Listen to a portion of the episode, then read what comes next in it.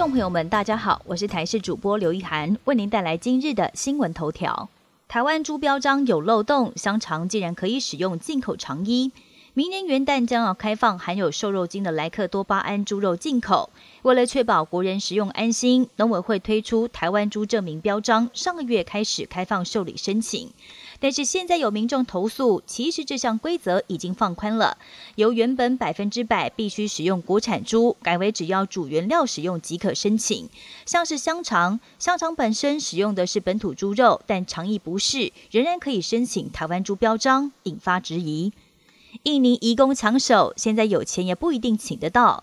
新冠肺炎疫情加上印尼将在明年推动零付费政策，印尼移工几乎只出不进，让原先就已经缺工的社服移工不足问题更加严重。在台移工更是变得非常抢手，不再是雇主选移工了，而是移工挑选雇主，有钱也不一定请得到，也让人蛇集团现在受到商机，常以高价诱惑移工逃跑或成为黑工。有些暗藏在产业内，或者转为医院照服员等等。雨炸宜兰，接连两个月蝉联全国雨量排名第一。秋冬之后的东北季风，宜兰因为地形导致接连两个月的大小雨势几乎不间断。十月及十一月累积雨量，全国各县市居冠，要比雨都基隆下的还要更多。不但造成落石坍方，衣物潮湿不容易干，脸书社群也几乎要被下雨文给洗版。有人就发了贴文说：“不要问我下了几天雨，要问还有几天没下雨。”根据数据显示，宜兰淋雨量只有两天，让宜兰人也哀嚎，都快要下到人发霉了。美国大选以来，总统川普不断的抛出选举舞弊指控，但是选后一个月过去，如今司法部长巴尔做出了关键表态。他表示，司法部经过调查后，并没有发现足以改变大选结果的舞弊证据。而其实，巴尔在选前有好多次都是附和川普，质疑邮寄投票，如今却认证大选结果，也被视为是对川普的一大打击。但持续寻求法律途径的川普律师团队反驳了巴尔的说法。美国总统当选人拜登右脚轻微骨折后，首次公开现身。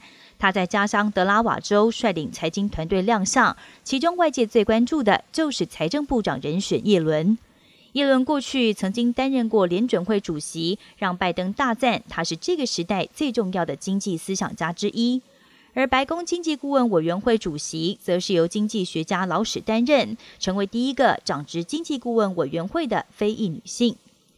美国好莱坞巨星乔治·库隆尼能导能演，还会做生意，身价破十亿美金，甚至日前非常大方，他送给十四个好朋友每人一百万美元，表达感恩之意。